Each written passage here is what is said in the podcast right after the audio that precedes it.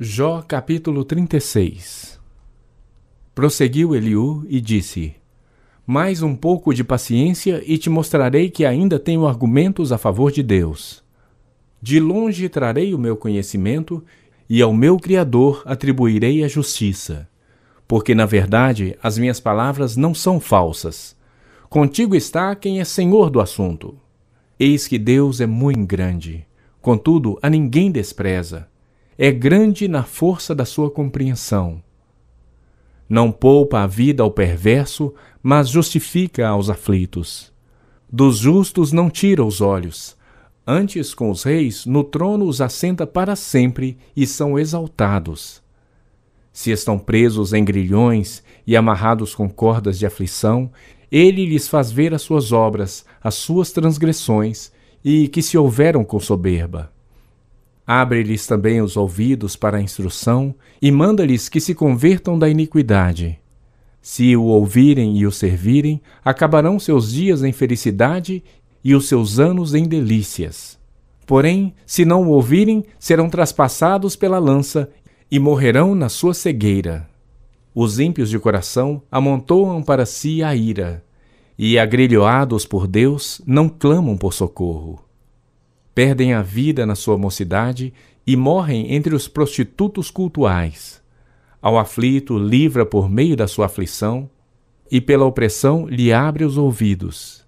Assim também procura tirar-te das falses da angústia para um lugar espaçoso em que não há aperto, e as iguarias da tua mesa seriam cheias de gordura. Mas tu te enches do juízo do perverso, e por isso o juízo e a justiça te alcançarão. Guarda-te, pois, de que a ira não te induza a escarnecer, nem te desvie a grande quantia do resgate. Estimaria ele as tuas lamúrias e todos os teus grandes esforços para que te vejas livre da tua angústia? Não suspires pela noite em que todos os povos serão tomados do seu lugar. Guarda-te, não te inclines para a iniquidade, pois isso preferes à tua miséria. Eis que Deus se mostra grande em seu poder. Quem é mestre como ele?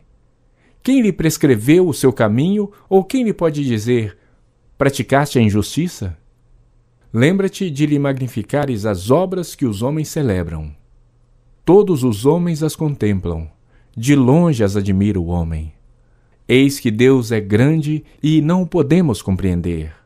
O número dos seus anos não se pode calcular porque atrai para si as gotas de água que de seu vapor destilam em chuva, a qual as nuvens derramam e gotejam sobre o homem abundantemente. Acaso pode alguém entender o estender-se das nuvens e os trovões do seu pavilhão? Eis que estende sobre elas o seu relâmpago e encobre as profundezas do mar. Pois por estas coisas julga os povos e lhes dá mantimento em abundância enche as mãos de relâmpagos e os dardeja contra o adversário. O fragor da tempestade dá notícias a respeito dele, dele que é zeloso na sua ira contra a injustiça. Jó capítulo 37 Sobre isto também treme o meu coração e salta do seu lugar. Dai ouvidos ao trovão de Deus, estrondo que sai da sua boca ele o solta por debaixo de todos os céus e o seu relâmpago até aos confins da terra. Depois deste, ruge a sua voz, troveja com o estrondo da sua majestade, e já ele não retém o relâmpago quando lhe ouvem a voz. Com a sua voz troveja Deus maravilhosamente. Faz grandes coisas que nós não compreendemos. Porque ele diz à neve: Cai sobre a terra, e à chuva e ao aguaceiro, sede fortes. Assim, torna ele inativas as mãos de todos os homens, para que reconheçam as obras dele. E as alimárias entram nos seus esconderijos e ficam nas suas cavernas. De suas recâmaras sai o pé de vento, e dos ventos do norte o frio. Pelo sopro de Deus se dá a geada, e as largas águas se congelam. Também de umidade carrega as densas nuvens, nuvens que espargem os relâmpagos. Então elas, segundo o rumo que ele dá, se espalham para uma e outra direção, para fazerem tudo o que lhes ordena sobre a redondeza da terra. E tudo isso faz ele para disciplina, se convém à terra, ou para exercer a sua misericórdia. Inclina, Jó, os ouvidos a isto, para e considera as maravilhas de Deus. Porventura, sabes tu como Deus as opera e como faz resplandecer o relâmpago da sua nuvem? Tens tu notícia do equilíbrio das nuvens e das maravilhas daquele que é perfeito em conhecimento? Que faz aquecer as tuas vestes quando acalma sobre a terra por causa do vento sul? Ou estendeste com ele o firmamento, que é sólido como espelho fundido? Ensina-nos o que lhe diremos, porque nós, envoltos em trevas, nada lhe podemos expor. Contar-lhe-ia alguém o que tenho dito? Seria isso desejar o homem ser devorado?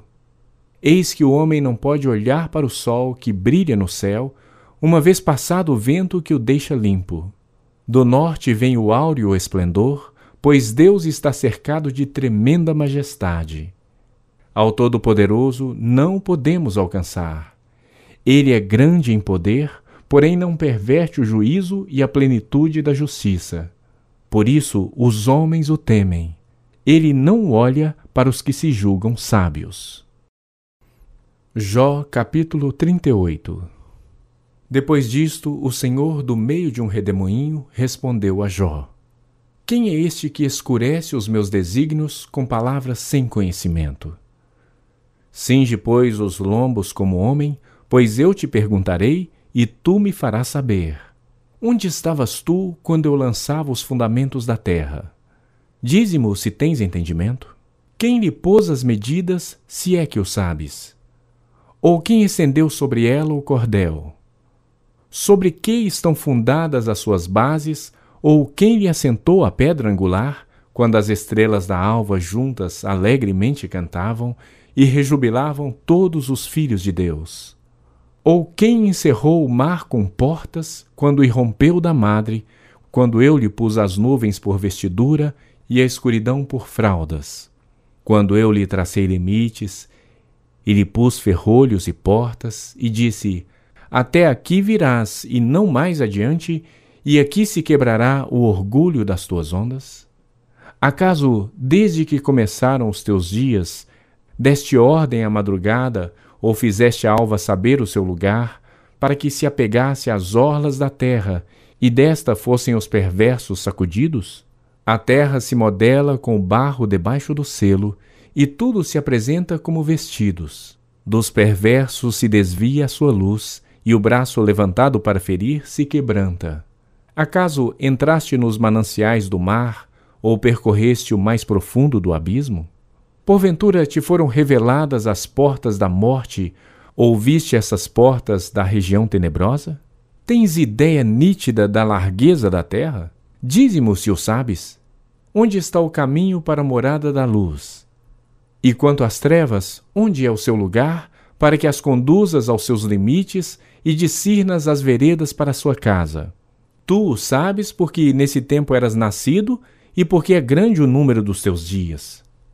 Acaso entraste nos depósitos da neve e viste os tesouros da saraiva, que eu retenho até o tempo da angústia, até o dia da peleja e da guerra? Onde está o caminho para onde se difunde a luz e se espalha o vento oriental sobre a terra? Quem abriu regos para o aguaceiro ou caminho para os relâmpagos dos trovões, para que se faça chover sobre a terra onde não há ninguém e no ermo em que não há gente, para descedentar a terra deserta e assolada e para fazer crescer os renovos da erva? Acaso a chuva tem pai? Ou quem gera as gotas do orvalho? De que ventre procede o gelo? E quem dá a luz à geada do céu? As águas ficam duras como a pedra, e a superfície das profundezas se torna compacta. Ou poderás tu atar as cadeias do sete estrelo, ou soltar os laços do Órion, ou fazer aparecer os signos do zodíaco, ou guiar a ursa com seus filhos. Sabes tu as ordenanças dos céus? Podes estabelecer a sua influência sobre a terra? Podes levantar a tua voz até as nuvens, para que a abundância das águas te cubra? Ou ordenarás aos relâmpagos que saem e te digam: Eis-nos aqui? Quem pôs sabedoria nas camadas de nuvens? Ou quem deu entendimento ao meteoro? Quem pode numerar com sabedoria as nuvens? Ou os odres dos céus, quem os pode despejar para que o pó se transforme em massa sólida e os torrões se apeguem uns aos outros? Caçarás porventura a presa para a leoa? Ou saciarás a fome dos leõezinhos quando se agacham nos covis e estão à espreita nas covas? Quem prepara aos corvos o seu alimento quando seus pintainhos gritam a Deus e andam vagueando por não terem que comer? Jó capítulo 39 Sabes tu o tempo em que as cabras monteses têm os filhos, ou cuidaste das corças quando dão suas crias? Podes contar os meses que cumprem? Ou sabes o tempo do seu parto? Elas encurvam-se para terem seus filhos, e lançam de si as suas dores. Seus filhos se tornam robustos, crescem no campo aberto, saem e nunca mais tornam para elas. Quem despediu livre o jumento selvagem e quem soltou as prisões ao asno veloz, ao qual dei o ermo por casa e a terra salgada por moradas? Ri-se do tumulto da cidade, não ouve os muitos gritos do arrieiro. Os montes são o lugar do seu pasto e anda à procura de tudo o que está verde. Acaso quer o boi selvagem servir-te? Ou passará ele a noite junto da tua manjedoura? Porventura podes prendê-lo ao sulco com cordas? Ou gradará ele os vales após ti? Confiarás nele por ser grande a sua força, ou deixarás a seu cuidado o teu trabalho? Fiarás dele que te traga para casa o que semeaste, ou e o recolha na tua eira? O avestruz bate alegre as asas. Acaso, porém, tem asas e penas de bondade? Ele deixa os seus ovos na terra e os aquenta no pó, e se esquece de que algum pé os pode esmagar, ou de que podem pisá-los os animais do campo. Trata com dureza os seus filhos como se não fossem seus. Embora seja em vão o seu trabalho, ele está tranquilo, porque Deus lhe negou sabedoria e não lhe deu entendimento. Mas quando de um salto se levanta para correr, ri-se do cavalo e do cavaleiro. Ou dás tu força ao cavalo, ou revestirás o seu pescoço de crinas? Acaso o fazes pular como ao gafanhoto? Terrível é o fogoso respirar das suas ventas. Escarva no vale, folga na sua força e sai ao encontro dos armados. Ri-se do temor e não se espanta, e não torna atrás por causa da espada. Sobre ele chacoalha a aljava, flameja a lança e o dardo. De fúria e ira devora o caminho e não se contém ao som da trombeta. Em cada sonido da trombeta ele diz: Avante! Cheira de longe a batalha, o trovão dos príncipes e o alarido. Ou é pela tua inteligência que voa o falcão, estendendo as asas para o sul? Ou é pelo teu mandado que se remonta a águia e faz alto o seu ninho? Habita no penhasco onde faz a sua morada, sobre o cimo do penhasco em lugar seguro. Dali descobre a presa, seus olhos a avistam de longe. Seus filhos chupam sangue. Onde há mortos, ela aí está. Jó capítulo 40 Disse mais o Senhor a Jó: Acaso quem usa de censuras contenderá com o Todo-Poderoso? Quem assim argui a Deus que responda? Então Jó respondeu ao Senhor e disse: Sou indigno. Que te responderia eu? Ponho a minha mão na boca. Uma vez falei e não replicarei. Aliás, duas vezes, porém não prosseguirei. Então o Senhor, do meio de um redemoinho, respondeu a Jó: Cinge agora os lombos como homem. Eu te perguntarei e tu me responderás. Acaso anularás tu de fato o meu juízo? Ou me condenarás para te justificares? Ou tens braço como Deus, ou pode estrovejar com a voz como ele o faz? Orna-te, pois, de excelência e grandeza, veste-te de majestade e de glória. Derrama as torrentes da tua ira e atenta para todo soberbo e abate-o. Olha para todo soberbo e humilha-o calca aos pés os perversos no seu lugar, cobre-os juntamente no pó, encerra-lhes o rosto no sepulcro. Então também eu confessarei a teu respeito que a tua mão direita te dá vitória. Contempla agora o hipopótamo que eu criei contigo, que come a erva como boi. Sua força está nos seus lombos e o seu poder nos músculos do seu ventre. Endurece a sua cauda como cedro. Os tendões das suas coxas estão entretecidos. Os seus ossos são como tubos de bronze, o seu arcabouço como barras de ferro. Ele é obra-prima dos feitos de Deus. Quem o fez o proveu de espada. Em verdade, os montes lhe produzem pasto, onde todos os animais do campo folgam. Deita-se debaixo dos lotos, no esconderijo dos canaviais e da lama. Os lotos o cobrem com sua sombra, os salgueiros do ribeiro cercam. Se um rio transborda, ele não se apressa fica tranquilo, ainda que o Jordão se levante até a sua boca. Acaso pode alguém apanhá-lo quando ele está olhando? Ou lhe meter um laço pelo nariz? Jó capítulo 41 Podes tu com anzol apanhar o crocodilo ou lhe travar a língua com uma corda? Podes meter-lhe no nariz uma vara de junco? Ou furar-lhe as bochechas com um gancho? Acaso te fará muitas súplicas? Ou te falará palavras brandas? Fará ele acordo contigo? Ou tomá-lo-ás por servo para sempre? Brincarás com ele como se fosse um passarinho? Ou tê-lo-ás preso à correia para as tuas meninas? Acaso os teus sócios negociam com ele? Ou repartirão entre os mercadores? Encher-lhe-ás a pele de arpões? Ou a cabeça de farpas? Põe a mão sobre ele, lembra-te da peleja e nunca mais o intentarás. Eis que a gente se engana em sua esperança. Acaso não será o homem derribado só em vê-lo? Ninguém é tão ousado que se atreva a despertá-lo.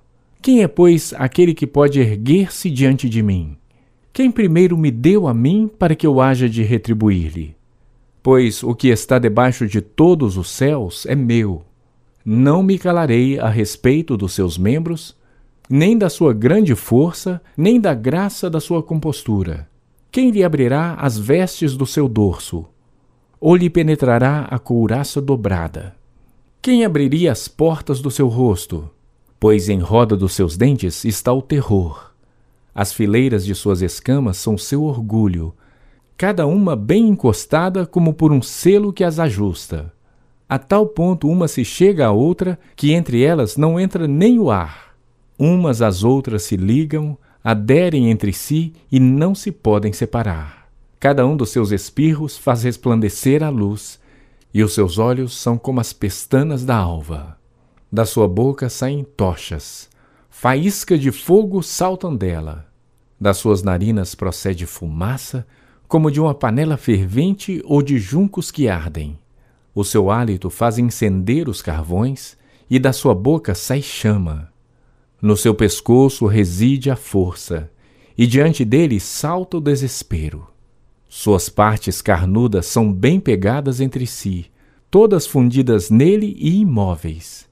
O seu coração é firme como uma pedra, firme como a mó de baixo. Levantando-se ele, tremem os valentes. Quando irrompe, ficam como que fora de si.